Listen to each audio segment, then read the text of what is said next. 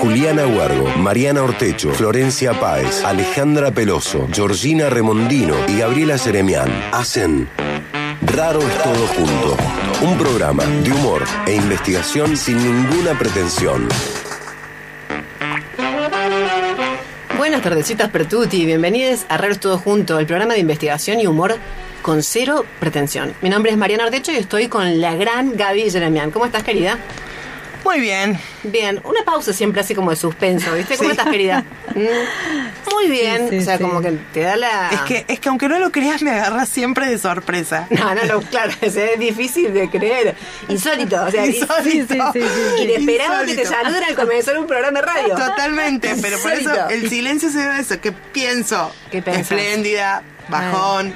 Claro. No, es que es una chica fresca, espontánea. Claro, honesta además. Honesta. Dice el sentir efectivo, ¿no? No, no está, Exacto. no, no está vendiendo ningún buzón la Gaby, ¿no? Ay, chicas, qué lindo. Qué lindo todo esto. Bueno, esa segunda dulce voz que escuchan es Flor Páez. Querida, ¿cómo estás? Y bueno, ¿qué voy a decir? Después de, de- de la, de la Gaby, yo también estoy muy bien. Claro, no sorprendida ya con el saludo, espero que no, por lo menos. No, sería nada, flipante. no, no, no. Bueno, perfecto. Déjenme presentar el resto del equipo. Estoy hablando de Julio Huergo, de Ale Peloso y de Giorgi Remondino, obviamente. Y como todos los sábados, saludamos al equipo SRT, digamos, de Raros Todos Juntos, o sea, a Axel Blengini, a Luli Jaime, a Sabri Bustos y a Zulma Caprile. Que siempre me dan ganas, che, de agregarle una S al final, como Zulma Capriles, que no es el apellido así, pero me dan ganas a mí. ¿No es así? Ah, yo pensé también. Creo que no, que es Zulma Caprile. ¿Es con ese? Con ese, Ah, me dan ganas y está bien, entonces. Sí, sí, sí, me dan ganas porque me da- porque tengo ganas de, de- hacerlo correcto. Claro. A mí me pasa en general que los apellidos yo les agregaría siempre ese. Sí. Mariana Ortechos, Sería mejor, ¿no? Hortechos. claro. Como que le da más importancia un apellido. Ruiz. No, ya ahí no le agrego. Ahí, no, no, no, no. No No, no. Está bien. Paez también cae bien. Sí. Bueno, eh, querides, hoy vamos a hablar, hoy 25 de diciembre, vamos a hablar nada más y nada menos que la celebración. ¿Por qué será? Eh, digamos como que se hay algo que se impone en nuestra vida hoy y queremos hablar un poco de eso, pero desde una perspectiva distinta. Vamos en Navidad a hablar de la celebración, pero desde una perspectiva no occidental. Queremos hacerlo desde la cosmovisión andina. Que, eh, bueno, ya vamos a ir entrando. No quiero Qué interesante, qué interesante, che. Lo Yo que creo se viene. sí, yo creo que sí.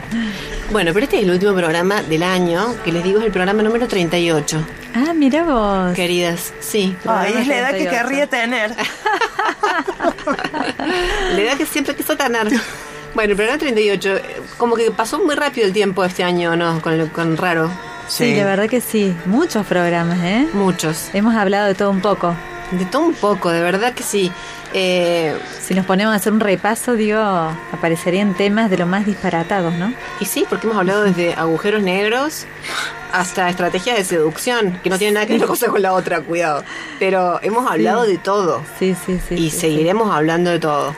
Bueno, a ver, ya en este momento eh, creo que es justo decirle gracias, obviamente, a todos los oyentes que nos han acompañado este año de una forma tan linda, tan cálida, de verdad, con mensajitos. Eh, pocas cosas tan lindas como, bueno, enterarnos de que se ríen escuchándonos. Esperemos que se ríen de, de las- de los chistes, digamos, ¿no? De las bromas. Sí. No de, lo- no de nosotras. Claro, no de los momentos en los cuales nos queremos poner serios. Pero bueno, en fin. Sí, hermosa esa retribución de, de los oyentes, ¿no? Sí. Algunos fieles incluso que no, Sí, algunos loquilles fieles. que ha ya hemos habido. construido un, un vínculo. Bueno, y en ese tren de agradecimientos también, obviamente, queremos mencionar a quienes nos han acompañado con premios, ¿no es cierto? Sí. Estamos hablando de la fábrica de pastas. No, Perdón, fábrica de plantas. Fábrica de planta. Todo el año quería decir fábrica de fábrica de pasta y no lo dije. Lo digo hoy, mierda. Lo suelto hoy. Y plantas Vos Julios. empezaste a brindar, me parece. La Planta Mari ya empezó a brindar. Vamos a decir que hay una sidrita por acá dando vuelta.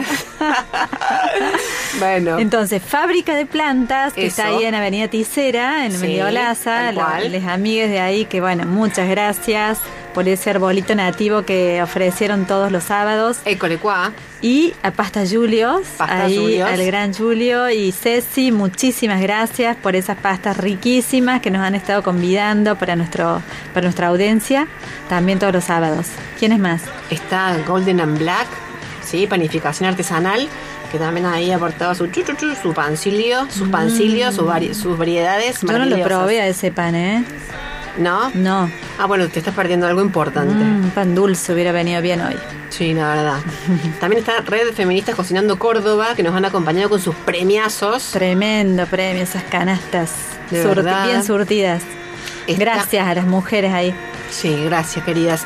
Está Fixstore, también nos acompañaron Sabia Naturaleza, Mast Estética y En Sintonía. Bueno, gracias a todos por, de verdad, habernos dado esos premios que la gente celebraba. Y hablando nuestra de celebración. querida Ale Peloso también. Y Ale Peloso, es verdad, También. que también le puso una reonda, que es una integrante del equipo. Bueno, eh, obviamente agradecer a la radio, o sea, no, no a la radio artefactos, sino que también le podríamos agradecer al objeto, digamos, pero no, agradecer a la gente de la radio, eh, que es un montón de gente. Nosotros nombramos siempre así como a Luli, digamos, a la gente con la que nos vinculamos directamente, pero hay un montón de gente atrás. Es una buena oportunidad también para decir gracias, pero, pero gracias de verdad, ¿no? Bueno, queridas, ¿qué les parece si hacemos como un, un pequeño balance, digamos, de lo que ha sido este ciclo? O sea, a mí la verdad que, ya te digo, siendo programa 38 me dan ganas de decir que posta ha sido un re desafío Totalmente. lanzar raro, Sí. ¿no? Porque esa, o sea, eh, esa idea, digamos, de hacer investigación y humor todo junto es una idea que no, en principio como que no cierra. Disonante, sí. Y sonante, por un lado porque es como que tenemos la tonta idea de que el humor es hablar de cosas pavotas, no de pavadas. Y por otro lado tenemos la idea de que la investigación siempre tiene que ser seria.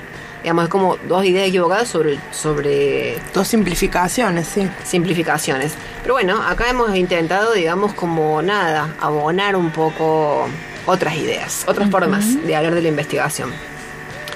Eh, quiero preguntarles cómo se han sentido ustedes con la diversidad de invitados que hemos tenido. Porque también es un re desafío.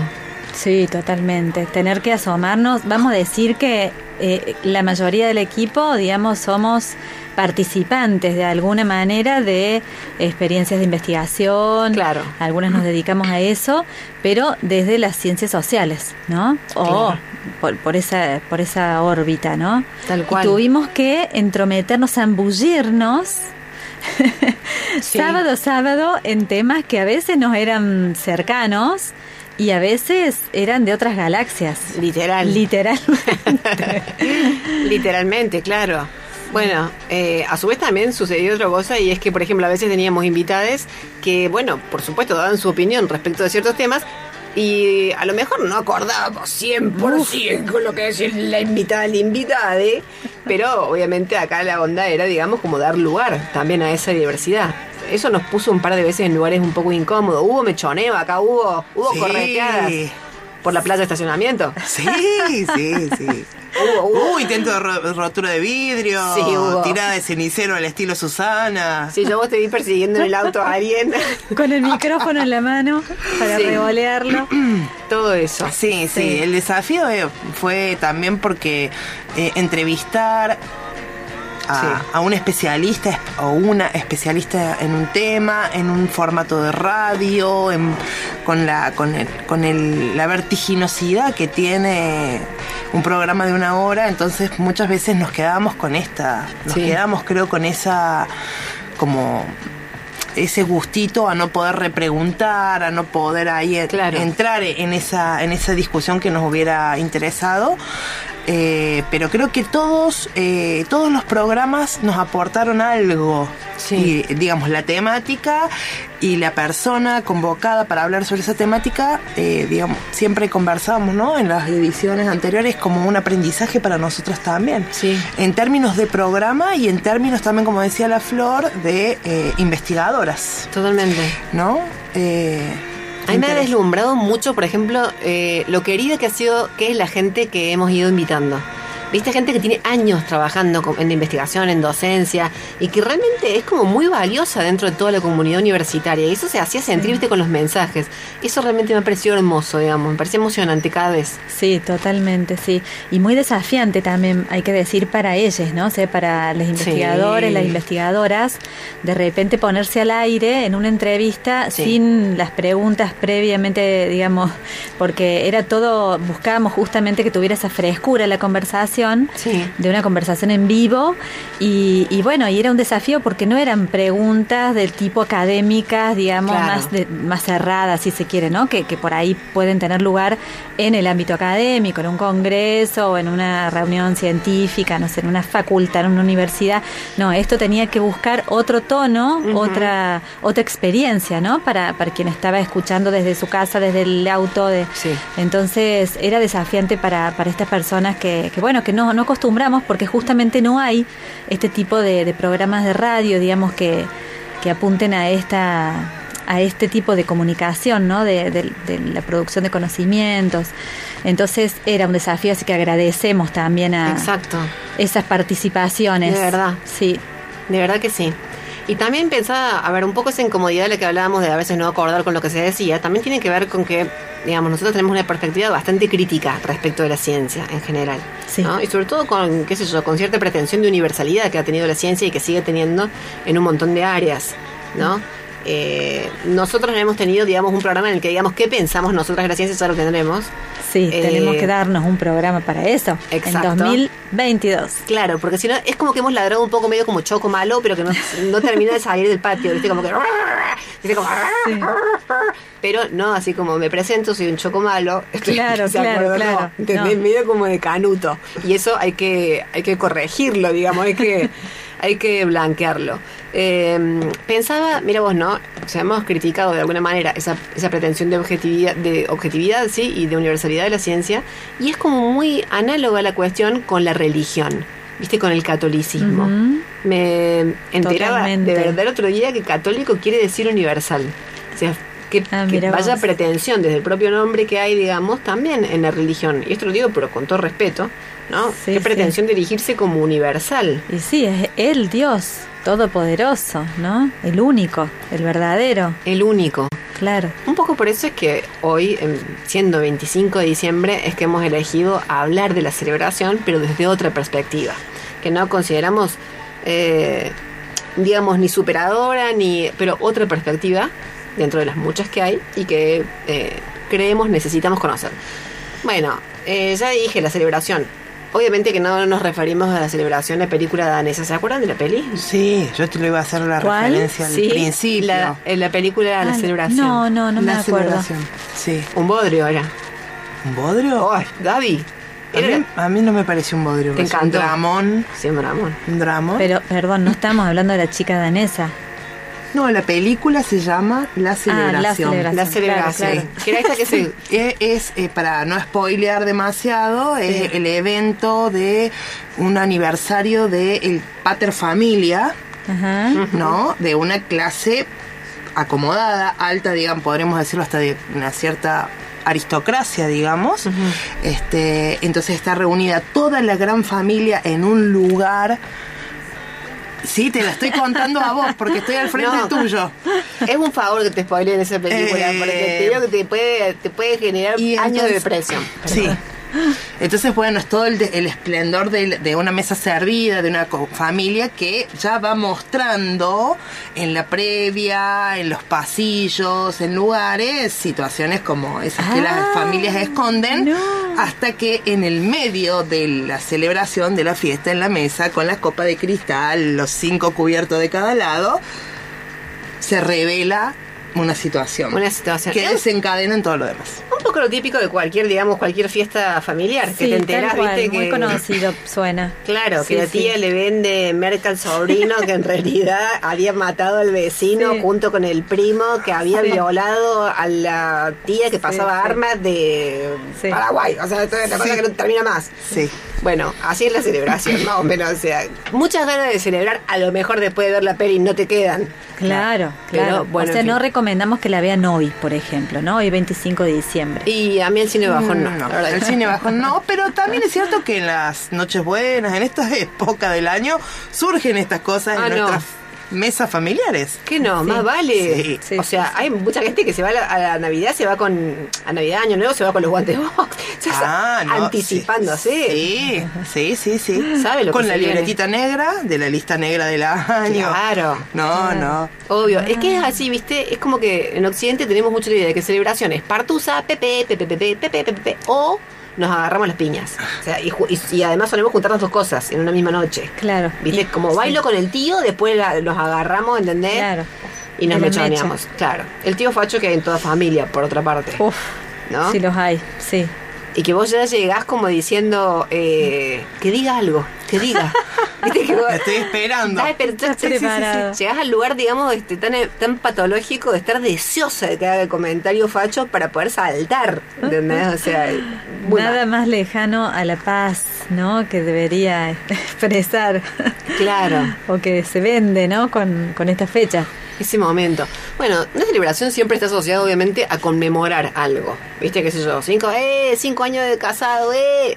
O al revés, digamos, cinco años sin el gusano y de repente estás brindando, ¿entendés? Sola en tu casa.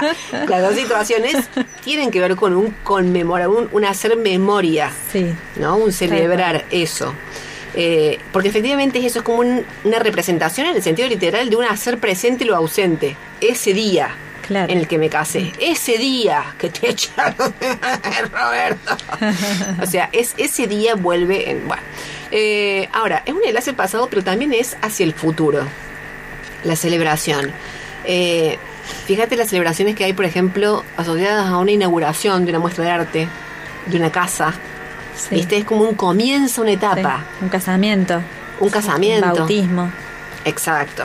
Son cosas Sí. que comienzan para adelante. Claro. ¿no? Bueno, esto de lo- los intendentes saben una banda de esto, ¿viste? Que ponerle. Eh, pusimos una nueva bolsa de basura en el tacho de la plaza. Sí, inauguración, ¿viste? Claro. O sea, es como que todo lo que va a comenzar eh, se celebra. Y hay quienes lo saben celebrar un poco mejor. Entonces es como un poco, digamos, un representar algo que sucedió antes, pero a su vez es como un ir para adelante. Es un reencuadrarte con todo. Espacial y temporalmente también. Totalmente. Eh, y digo espacial y temporalmente me quedo pensando que no están tan desvinculadas. Ojo, yo después del programa que hicimos sobre Einstein, te digo que siento, o sea, en el que te- también hay que decirlo, salimos todas, por lo menos con la peluca de Einstein, seguro. O sea, el conocimiento a lo mejor no, pero capilarmente salimos Sí, sí, muy sí, alineadas, digamos, al, al científico, al destacado científico. Eh, bueno, digo, está asociado, porque al final del tiempo un poco es eso, ¿no? Como, bueno, no me voy a meter ahí, pero ya me metí. Sí. Está asociado, quiero decir, con el tiempo, con el, con- perdón, el tiempo está asociado con el Con el desplazamiento, espacio. claro, Bien. que se, sucede en el espacio. Pero también tiene que ver, digo, con reencuadrarnos vincularmente. Esto que hemos dicho un montón de veces, digamos, la fiesta donde vos vas para un poco chequear. La tía que chupaba, ¿sigue chupando? ¿Entendés? O sea, el tío que me trataba, ¿sigue me tratando? Digamos, ¿yo voy a reaccionar mal como siempre? ¿O no? O sea, ¿me, ¿entendés? ¿Me voy a arrepentir el otro día voy a llorar por cómo les grité? ¿O no? ¿Entendés? Tenés la chance como de cambiar o chequear que está todo mal como siempre. Claro, claro. Pero hay de alguna manera también en este sentido como una convocatoria, ¿no? O sea, un, un, enco- un encuentro, un estar juntos en, Sí, en un espacio-tiempo, ¿no? Sí. La celebración. Exacto. Salvo que sea vos sola, que te que, hagas- que brindes con vos misma, digamos, raro. Raro. Podría ser el caso porque acá estamos en el marco de raro, pero... Sí, todo puede ser. Aparte, sí, aparte hay mucha gente, viste, que también últimamente que es como onda, no quiero la celebración y termina siendo un ritual siete veces más grande solo en tu casa. ¿Te das cuenta? Porque al final, cual, sí. ¿no? Sí, pero digamos la premisa sería esto, ¿no? Supone el encuentro. Mm, Sí. Sí. Totalmente.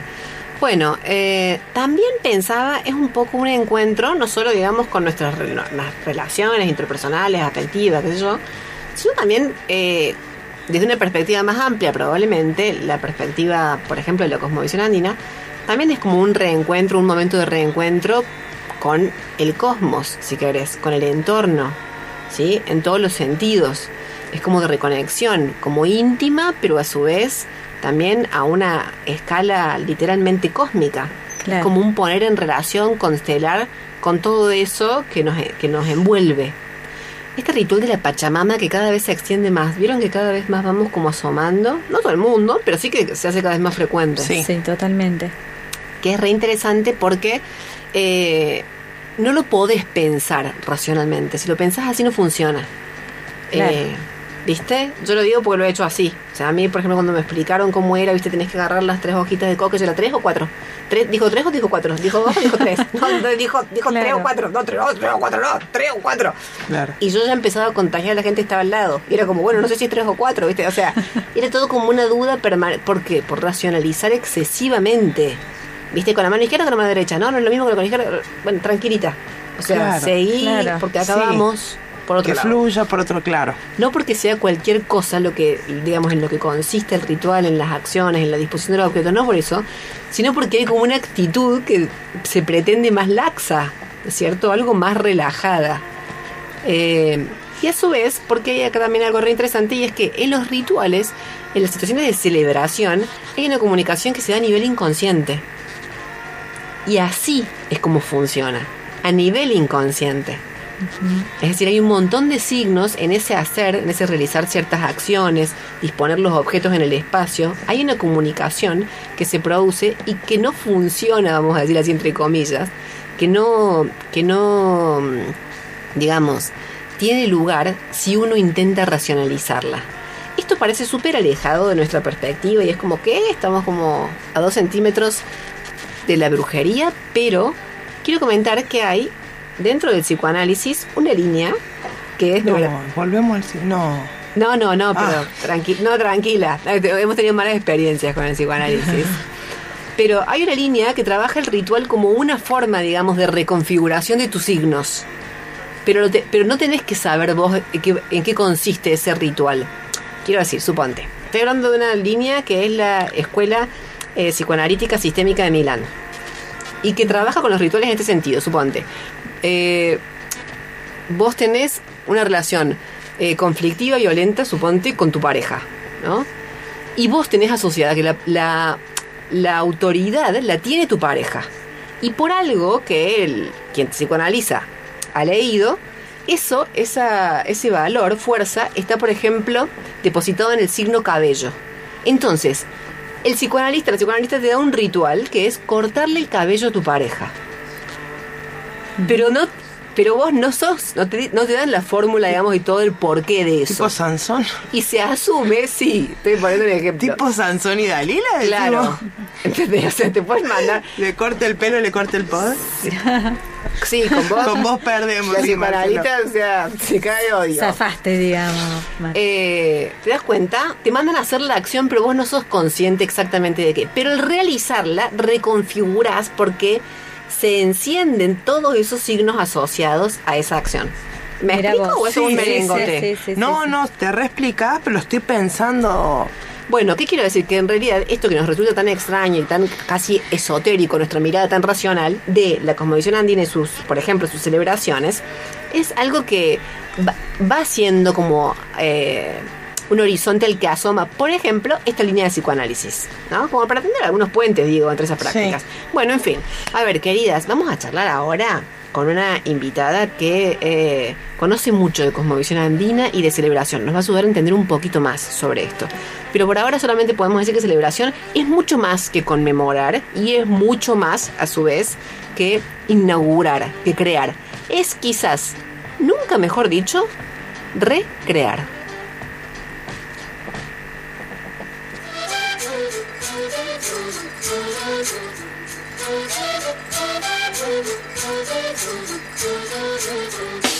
Vengo en busca de respuestas con el manojo lleno y las venas abiertas. Vengo como un libro abierto, ansiosa de aprender la historia no contada de nuestros ancestros, con el viento que dejaron los abuelos y que vive en cada pensamiento de esta amada tierra, tierra.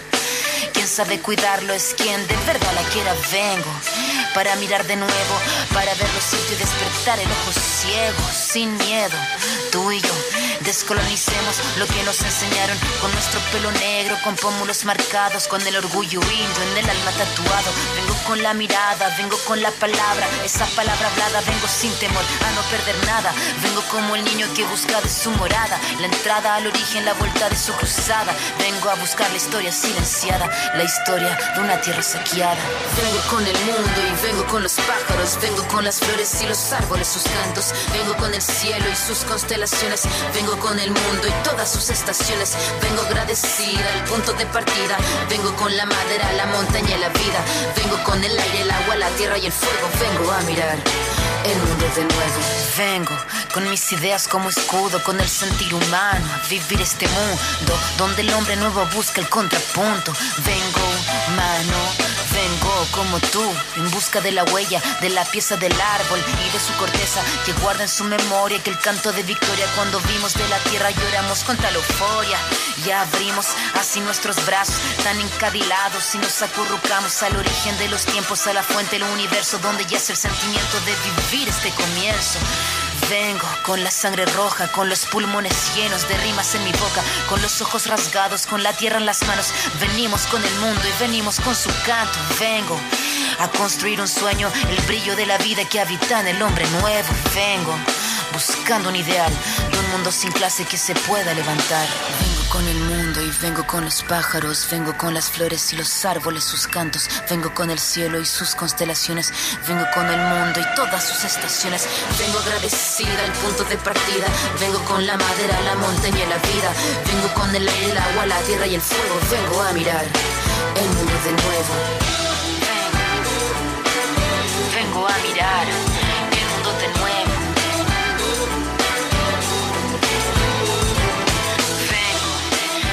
de respuestas con el manojo lleno y las venas abiertas. Vengo. Vengo buscando un ideal de un mundo sin clase que se pueda levantar. Vengo. Con nuestro pelo negro, con pómulos marcados, con el orgullo indio en el alma tatuado. Vengo. Estás escuchando la FM de la Universidad Nacional de Córdoba. Raro es todo junto, porque la ciencia también tiene risas. La nota del día, el raro es todo junto. Bueno, seguimos con este programa de este 25 de diciembre en el que hablamos de las celebraciones, o de la celebración, no la peli, ya lo aclaramos. Eh, estamos diciendo que es nuestro programa 38, es un poco como el cierre del año, hemos elegido hablar de este tema, pero desde una perspectiva, mm, digamos, distinta a la occidental. Vamos a hablar desde la cosmovisión andina, vamos a intentar asomar algo de la cosmovisión andina, ¿no? Y lo hacemos con una invitada súper especial. Flor, ¿sí quién es? Bueno, Paulina Garnero, ella es docente, es profesora en historia, rol desde el que participa en la Tecnicatura en Lenguas y Culturas Originarias del Instituto de Culturas Aborígenes, del ICA. Además, es especialista en enseñanza de las ciencias sociales e integrante de Abya la Mestiza, que es un grupo de estudios sobre interculturalidad en el ámbito educativo. Perfecto, buenísimo. Paulina, ¿estás ahí? Hola, ¿cómo están? Bien, querida, muchísimas ¿Me gracias por charlar. Sí, te escuchamos perfecto. ¿Vos también? Sí, sí, sí, la escucho bien. Bueno, dale. Buenas noches. Che, muchísimas gracias por charlar con nosotras, en primer lugar. Sí, muchas gracias, Paulina. No, gracias a ustedes por la invitación. Qué interesante que está esta, esta oportunidad para intervenir. Bueno, la idea es asomar, viste, como decíamos recién, a algo de todo este, de verdad, inmenso mundo que es la cosmovisión andina, lo inconmensurable de la cosmovisión andina. La idea es que nos ayudes como a asomar un poco. Pero para empezar queremos preguntarte, ¿cómo es que vos te acercás a la cosmovisión Co- andina? ¿Cuál es o cómo se tramó tu vínculo con esta perspectiva? Eh, bueno, eso me remite por ahí para que para hacerlo como más, eh, yendo un poco más atrás en el tiempo. Yo entro eh, o, o- o empiezo como a tener un acercamiento más profundo con, con esta forma de ver el mundo, digamos, a partir de que ingreso a, a estudiar al ICA, al Instituto de Culturas Aborígenes, Ajá, allá por el 2008. sí. eh, que, bueno, venía como de otras experiencias en cuanto a la formación y creo que este espacio me, me, me hizo como interpelar muchas maneras en las que, en las que uno entendía el mundo y, y la vida y cuestiones así que, que nos interpelan y, y creo que, que, bueno, que de esa manera eh, fui como encontrando algún tipo de vínculo con este pensamiento, con esta forma de cosmovisión y que con la cual, digamos, fui profundizando a lo largo del tiempo, o intentando hacerlo, pues, por lo menos. Claro, claro, claro, claro. Paulina Gabriela te saluda, bienvenida. Hola, ¿cómo estás? Gracias. Eh, bueno, nada, el tema de celebración. Sí. Super, en el horizonte andino, ¿no? Claro, un tema central para justamente para la cosmovisión andina. Y ahí, bueno, justamente hablando de esta historia de, atravesar por el Ica, también me trae o, quiero homenajear de alguna forma a, un profesor eh, nuestro del Instituto de Cultura Aborigen, un formador que fue Ponciano Espinosa, que hace poquito tiempo nos dejó, y se me vino, cuando hablamos de fiesta, se me viene, o de celebración, se me viene él a la cabeza, él era él era eh, nuestro justamente nuestro profesor de cultura andina y, bueno, y él nos supo transmitir de alguna manera la importancia que tiene la fiesta en la cosmovisión, en la cosmovisión andina. Y, bueno, y ahí me parece importante como pensar básicamente dos cuestiones.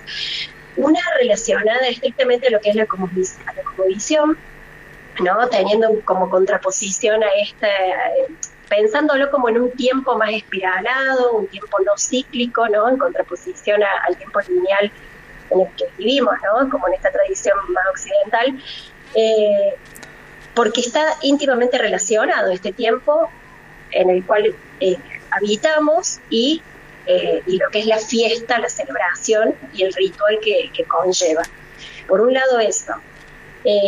Acá hay un término que, que rescate, que es el cacha, ¿no? que es el estar, está vinculado al estar siendo, que, eh, que significa algo así como el estar sentado o amparado en determinado lugar en el mundo, ¿no?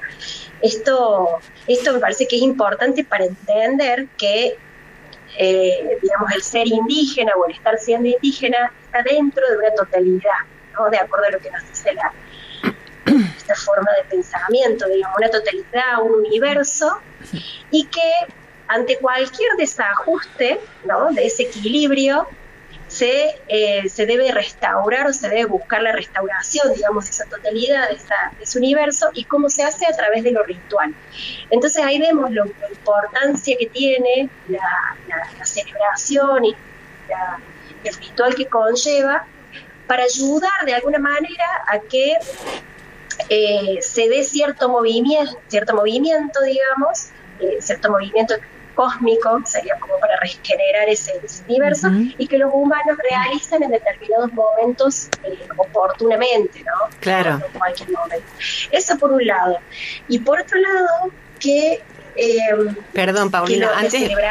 Perdón que te corte un toque, pero antes de que sigas, solamente aclarar cuando decís Kush, es Rodolfo Kush, antropólogo, filósofo argentino que trabajó muchísimo, digamos, en la reivindicación, en, tratar de ayudarnos a comprender toda esta cosmovisión andina, eh, desde el enorme esfuerzo, digamos, de poner en comparación, desde su, desde su iniciativa, de poner en comparación ciertas nociones nucleares del pensamiento andino con el pensamiento filosófico occidental, particularmente alemán de Heidegger, ¿no? Para... Tal cual, sí, sí, sí.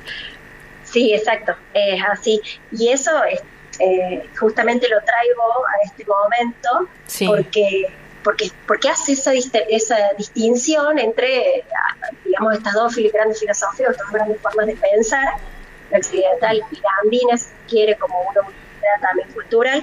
Eh, y algo que también nos va a ayudar a entender un poco esta la celebración está relacionado con que el pensamiento andino o la reflexión sobre el, nacer andino no se centra tanto en lo que es la las categorizaciones conceptuales o en la racionalidad, lo analítico, como, como en la filosofía tradicional o occidental, sino que más bien se centra en lo que es la experiencia, ¿no? La experiencia de vivirlo en ese, en ese eh, acto celebrativo que sería la, esto, esto ritual. Claro. Eh, claro. Discúlpame, Paulina, seguramente ahí toma como mucho más, eh, o, eh, digamos, toma como mucho más fuerza, digamos, el cuerpo, ¿no? Los sentidos puestos ahí en, el ritual. Sí, sí, eh, es así. La celebración, pensándolo en este sentido de poner el cuerpo, de vivirlo, está relacionado justamente con, con la experiencia, ¿no? Por, por eso si se quiere, cuando estamos haciendo, somos parte de una celebración, estamos generando ese vínculo ahí con, con, ese entorno, con la tierra, con otras personas, etcétera, estamos eh, haciendo más que una representación de la realidad, sería como eh, presentar una realidad a través de todos esos elementos simbólicos.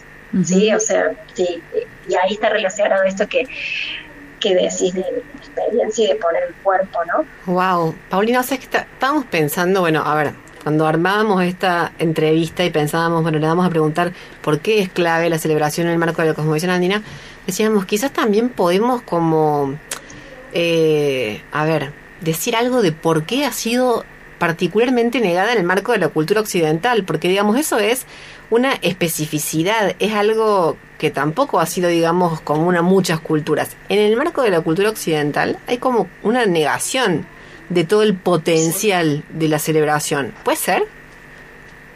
Sí, totalmente. Partimos de que eh, hay como una, cualquier forma de, comprender, digamos, la realidad, que sea nombrada o que sea, eh, digamos, dicha desde otras culturas que no sea hegemónica, ha, ha sido como, como el mejor de los casos, ha sido esto de ser negada, ¿no? O sea, no, no reconocida. Me parece que de ahí partimos desde nuestras propias concepciones, cuando atravesamos la escuela, cuando atravesamos distintas instituciones que van reproduciendo por ahí esas estructuras de pensamiento que, que, bueno, que también podemos pensarlas que no son las propias, ¿no? Que no son las, las que las de las experiencia y las nacionalidades propias de, nuestro contexto, ¿no? Y que si bien se, intenta romper con esos esquemas, eh, bueno, es un camino arduo. Claro. Por, decirlo de alguna manera. Claro, totalmente. Eh, ahora, Paulina, eh, pensábamos también que, que mm, circula, ¿no? Como esta idea de que estas cosmovisiones eh, originarias, por ejemplo la cosmovisión andina, pertenece como un tiempo anterior, ¿no? Como si fuera propiedad del pasado. Y nos cuesta aceptar también justamente por todos estos juegos, ¿no? De, ocultamiento, eh, que, está viva, digamos, que está entre, este, está, entre nosotros, ¿no? Entonces, eh, ¿lo ves así o cómo... Sí, totalmente. Cuando es un tema también controversial un poco por eso, ¿no? Muchas veces se cosifica de alguna forma o se lo pone como, como algo alejado en el tiempo y en el espacio todo a este tema, a lo indígena, como si eh, como en un lugar alejado, porque eso implica también un, no compromiso, ¿no? Eh, y ahí está como, como para repensar la sociedad actual. Yo ahí como que quiero ir un poco más atrás, esta concepción de lo andino tiene, eh, hay que decir también de que no es estrictamente lo que nosotros conocemos de lo que era el, el, incario, el imperio inca, ¿no? Sino que tiene tradiciones anteriores que la nutren, que son las que vienen de, distintas, eh, como la tradición aymara, la, la tradición tihuanacota, pero a su vez no se restringe solamente ese ámbito, pero a su vez se va eh, eh, reconstruyendo, ¿no? y se va reapropiando a partir de sus usos, como es lo tradicional, como es la cultura. Entonces, eso nos habilita también a pensarnos hoy en día como, eh, bueno, posibles actores, participantes. Claro, de esa reconstrucción.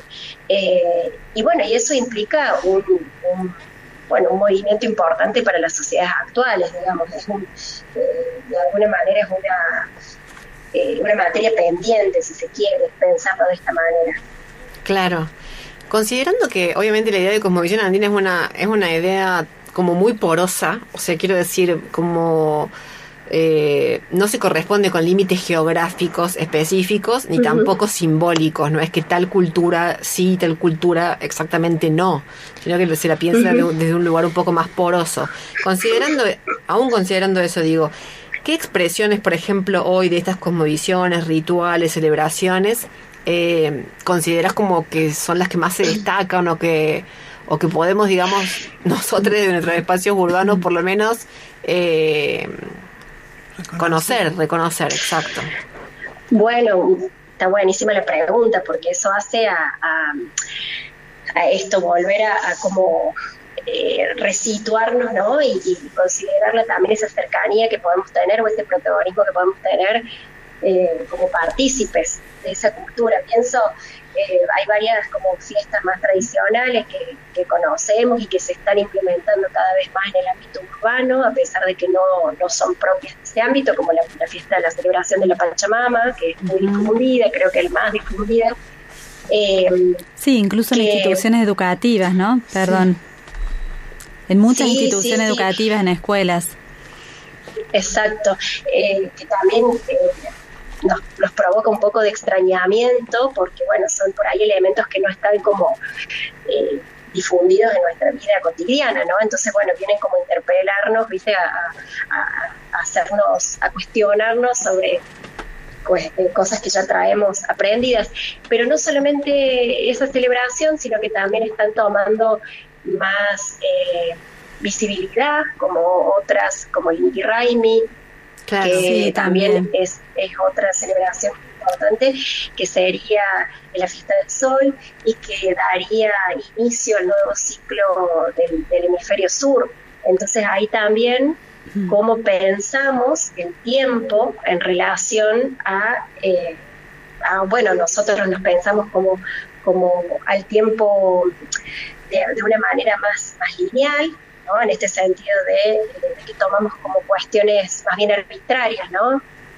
las celebraciones que, llevamos a cabo, siendo que para la vida, digamos, en el hemisferio sur, el tiempo de inicio o este año nuevo, considerado como año nuevo, se da en junio, entonces con el solsticio de invierno. Entonces, bueno, para que repensamos, tenemos que, digamos, como tarea también repensar estas cuestiones que reafirman estos paradigmas heredados ¿no? de otros de otros de otros eh, estructuras que no son nuestras lógico claro tal cual y me parecía súper importante la pregunta porque también podemos pensarlo de manera interseccional por ejemplo una festividad que se lleva hace mucho tiempo acá en la ciudad de Córdoba, en la zona sur de la ciudad de Córdoba, en Villa Libertador específicamente, que es la fiesta de Ucupiña. La Virgen de Ucupiña, sí. Claro, la Virgen Turcupiña, que tiene también ahí, me parece eh, interesante traerle el ejemplo porque, porque nos viene como a, mostrar que el ritual, eh, en el caso específico de esta celebración, eh, se expresa, digamos, en, una, en un espacio público, ¿no? Pero no solamente para identificar esos lazos, digamos, de que, unen a ciertos colectivos, como en este caso es la fiesta de, eh, migrantes o migrantes a, sectores indígenas, sino que también eh, nos muestra un lugar o un posicionamiento político, ¿no? Viene como a irrumpir en el espacio cotidiano, de alguna manera mostrando, no solamente para mostrar una cuestión cultural, o sea, excede lo cultural, sino que también es como, podríamos pensarlo como una reivindicación de lo político, como una acción política, como una reivindicación de, las condiciones sociales a las que están eh, imbuidas esas personas, esos participantes, justamente personas migrantes, ¿no? Con la complejidad que eso trae. Sí. Eh, entonces, bueno, sería como una manera también de, de, de pensar la, la, celebración de una manera compleja, ¿no? En donde se están disputando sentidos y sentidos de ciudadanía, en este caso específico, ¿no? Tal cual, Paulina, nosotros en ese sentido también nos, nos preguntábamos eh, esto, qué sujetos colectivos, ¿no? Están encarnando estas formas de ver el mundo, estas formas de vida, ¿dónde están? Bueno, eh, recién mencionaste, digamos, algo ahí, ¿no? Este, relacionado a estos procesos migratorios, eh, y qué problemáticas los están atravesando, ¿no? Justamente recuperando esto que estabas planteando de esta dimensión política, ¿no? Eh, que, que atraviesa, ¿no? Está atravesada por el conflicto. Pasamos, ahí es súper interesante pensar la categoría de indio, ¿no? Si nos vamos como a, a, esta, al colonialismo, la colonialidad que, que todavía existe, digamos, eh, la categoría de indio como una categoría colonial, es decir, que desde, este, desde el primer momento en que surge el indio, pensado así como una categoría histórica, eh, existe un conflicto, ¿no? Por todo lo que eso conlleva. Y María Tegui decía que el problema del indio, en realidad, es el problema de la tierra, ¿no? Eso, ¿Eso qué implica? Implica que viene a traer un conflicto con lo con, con, otro sistema, ¿no? El sistema de la propiedad privada, etcétera. Eh, y en esa, y en esa amplia gama, digamos, de reivindicaciones podemos pensar en muchos grupos o, muchos muchas eh, sujetos históricos, sociales que han irrumpido en la escena más visiblemente en los últimos 20 eh, años, 30 años, y que está relacionada con estos sectores migrantes, con eh, con entidades diversas, sectores indígenas, por supuesto, afrodescendientes también, y bueno, y lo vemos justamente, vemos que todas esa, esas, eh, esas luchas de alguna manera se ven, impactan en, en, la, en la cotidiano, digamos, no solamente a través de que de las festividades, de la irrupción, digamos, física, sino también eh, en movimientos por ahí más eh, que tiene más largo alcance, como han sido en los últimos años eh, los acuerdos con el Estado, los acuerdos entre, entre varios estados, esto de la, OIT, digamos, la, Organización Internacional del Trabajo, que engloba ahí los derechos indígenas de los trabajadores, la concepción de territorio en relación a la tierra, ¿no? Todas discusiones que se han dado en los últimos años y que han llevado o que han impactado directamente en, las cuestiones políticas, digamos. En el caso de la Constitución Nacional también, eh, a partir de la reforma del 94, con, con esto de considerar la preexistencia de los pueblos originarios que preexisten antes del Estado. Entonces, bueno, todo eso son, eh, eh, son digamos que, que logros de alguna manera, eh, de estos de estos nuevos actores sociales nuevos, entre comillas, por supuesto. Eh, sí, fundamentales. Al Estado. Claro. Paulina, eh, estamos pensando, a ver, acá eh, tenemos la intención, la osadía de querer asomar a la cosmovisión andina desde una charla así. De 20 minutos. Sí, eh, es, lo que, es lo que podemos, somos somos los occidentales que tal como les va. O sea, estamos diciendo que es una cosmovisión que no quiere ir a la conceptualización y eh, lo que podemos es conceptualizar. Ya nos, ya nos juntaremos, digamos, espero, para celebrar y ahí de la experiencia. Tal cual. Asomar con un poco más de este no sé, no sé, no sé qué palabra decir, asomar con un poco más de qué sería, de elementos. De vivencia, de, sentidos reales, bueno, en fin. Pero de todas maneras, vos sabés que justamente en relación a esto, y esto absurdo un poco que estamos haciendo acá, eh, queríamos preguntarte si eh, ¿Cómo se enseña esto? De alguna manera, en esta charla vos estás tratando como de enseñarnos, de literal enseñarnos en el sentido de mostrarnos, de asomarnos a algo. Pero ¿cómo se, cómo se enseña? Porque hay una apuesta a que esta eh, transmisión de conocimientos, digámoslo así, no sea a través de la escritura, ¿no es cierto? Claro. Bueno, ahí básicamente yo creo que para que haya una predisposición a la enseñanza, al aprendizaje, tiene que haber algún móvil afectivo, ¿no? Que nos involucre y, y en eso me parece que, forma parte de la, de la, propia participación en la sociedad, ¿no? Pensemos en una sociedad a la que uno podría, una podría llegar a aspirar de ser una sociedad realmente intercultural, ¿no? Genuinamente intercultural, que implique que reconozcamos la diversidad, ¿no? En su sentido más amplio, que reconozcamos esa diversidad y que a su vez eh, la entendamos en igualdad de condiciones, ¿no? desde una cuestión medio utópica, si se quiere, pero que sería un horizonte al cual uno puede aspirar.